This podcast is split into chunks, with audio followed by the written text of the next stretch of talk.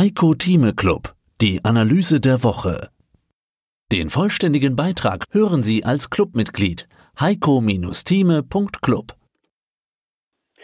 Heiko Thieme, globaler Anlagestratege.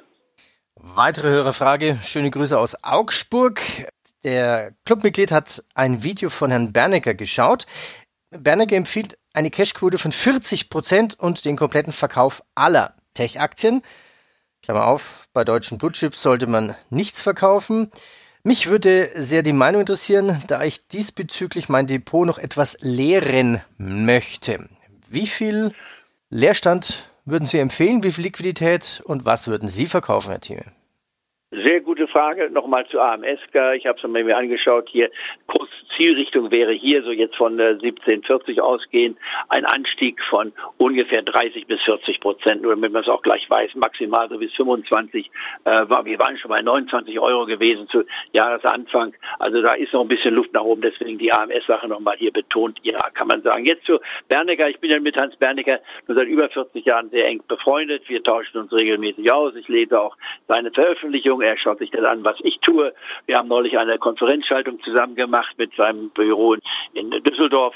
Und das war eigentlich sehr erfolgreich für seine Mitglieder auch, dass man zwei Meinungen hat, auch wenn wir uns in vielen Dingen übereinstimmen, weil wir beide konstruktive Optimisten sind, wenn man so will. Aber ich schaue immer auch Hans Bernecker, weil mich seine technische Analyse mit interessiert.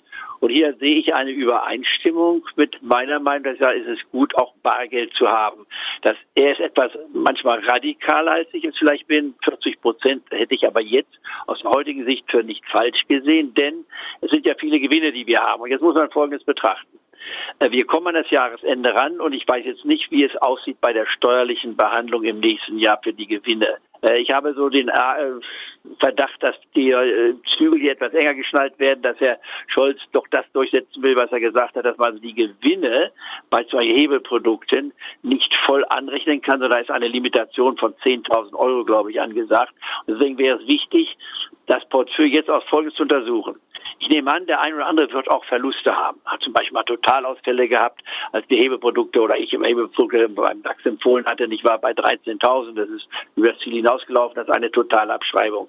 Und dagegen kann man jetzt die Gewinne, die man hat bei Hebeprodukten, aufrechnen, sodass ein das nichts kostet. Wer das über das nächste Jahr trägt, dürfte da vielleicht Schwierigkeiten haben, wenn die Gewinne erst im nächsten Jahr mitnimmt. Also bitte nochmal hinschauen, von jetzt bis zum Ende des Jahres, also bis zum kommenden, nicht diesen Mittwoch, sondern Mittwoch in einer Woche, hinzuschauen und sagen, man nimmt einfach mal auch Gewinne raus bei Hebelprodukten, um die Verluste, die kann man sich ja selber ausrechnen, sein Portfolio, dagegen aufzuwiegen, sodass man dann eine Nullsteuersituation hat. Und man kann diese Hebelprodukte dann immer wieder äh, in Form eines anderen Hebels, sodass man auch steuerlich dann äh, einwandfrei dasteht vor der Steuerbehörde im nächsten Jahr, einen ähnlichen Hebel bei diesen Werten wieder im Januar einsetzen. Also bitte auf die Steuer achten, heißt es, äh, bei den Hebelprodukten hier zu arbeiten. Äh, nicht so sollte es sein, wenn ich richtig informiert bin, aber vielleicht noch mal kurz beim Steuerberater nachfragen, den man hat, dass man bei den Aktien dieses Problem nicht hat, dass man da weiter abschreiben kann, wenn ich richtig informiert bin. Aber da bin ich kein Fachmann.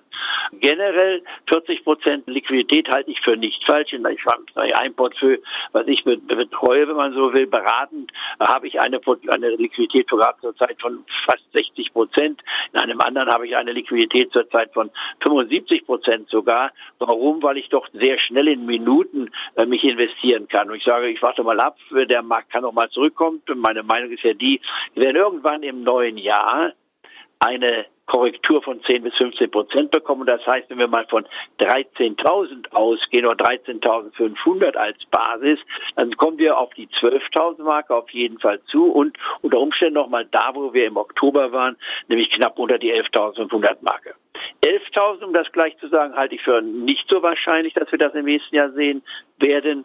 Wir müssen es zumindest noch nicht sehen. Und 10.000 würde ich also ausschließen, obwohl ich vor einigen Monaten gesagt habe, wir sind in der Bandbreite zwischen 10.000 bis 15.000. Wir haben mal die 10.000 Marke hinter uns gelassen.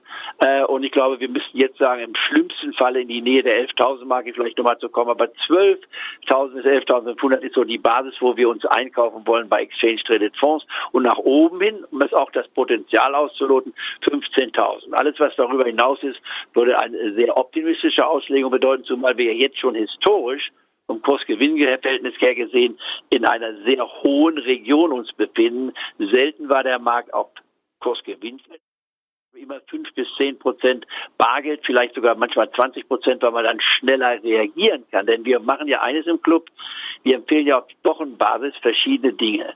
Und nicht nur, dass man sie ein bis zwei Jahre hält, denn wer längerfristig hält, hat einen geringeren Umschlagsfaktor, aber da heute der Handel kaum was kostet, also ein Nullfaktor quasi ist, früher musste man dafür ein, zwei Prozent jemals zahlen, rein und rausgehen, kostete dann zwei bis vier oder sogar fünf Prozent. Das ist ja heute weggefallen. Man ist viel flexibler und wir können von den Schwankungen heute schneller profitieren. Und einem Club, der sich einmal in der Woche trifft und nicht nur ein oder zweimal im Jahr, ist es doch eigentlich auch ganz verständlich, wenn wir jede Woche neue Investitionsideen aufgreifen sie auch empfehlen. Aber ich muss ja dann einige Positionen, die ich in meinem Portfolio habe, auch wieder verkaufen, damit ich mich an die 30 Zahl erhalten kann. Also ungefähr so viel Buchstaben wie im Alphabet sind, sollte man als Position haben, denn sonst würde ich mich verzetteln. Also man muss diese Bilanz für sich sehr sauber finden. Aber Bernecker, in meinen Augen, sieht die Situation richtig. Nur wo ich widersprechen würde, ist, ich würde jetzt nicht alle Tech-Werte verkaufen. Das sagt er ja auch selber.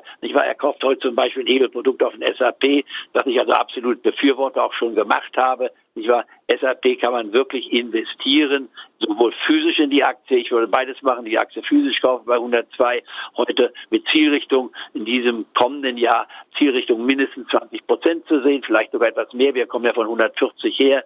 Ob das im kommenden Jahr schon erreicht wird, darf wäre ich mir nicht ganz sicher, aber wir kommen wieder hoch bei SAP. Und ich würde aber gleichzeitig auch, damit jeder es vielleicht lernen kann für sich, ein halbes Prozent, neben dem ein Prozent zur SAP, jetzt um 102, wobei dann die nächste Tranche übrigens unter 90 zu investieren wäre und die dritte, wenn man unter 80 wäre, was ich nicht glaube, dass wir so weit nochmal zurückkommen.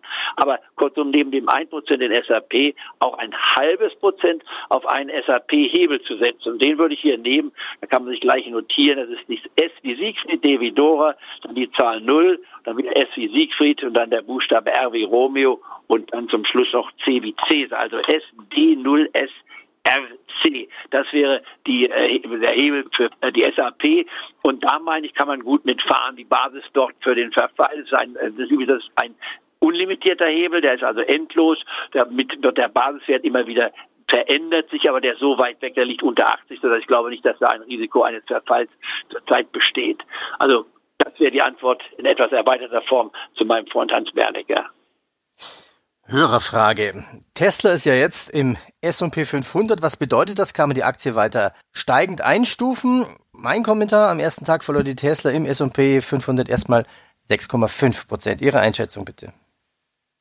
Bei Tesla weiß man, habe ich ein gespaltenes Verhältnis. Ich habe die Tesla. Sie hörten einen Ausschnitt aus dem aktuellen Heiko Thieme Club. Das ganze Interview können Sie als Clubmitglied hören. Werden Sie Clubmitglied im Heiko Thieme Club, um erfolgreicher an der Börse zu handeln. Mehr dazu klicken Sie auf den untenstehenden Link. Heiko Thieme spricht Klartext. Der Heiko Thieme Club.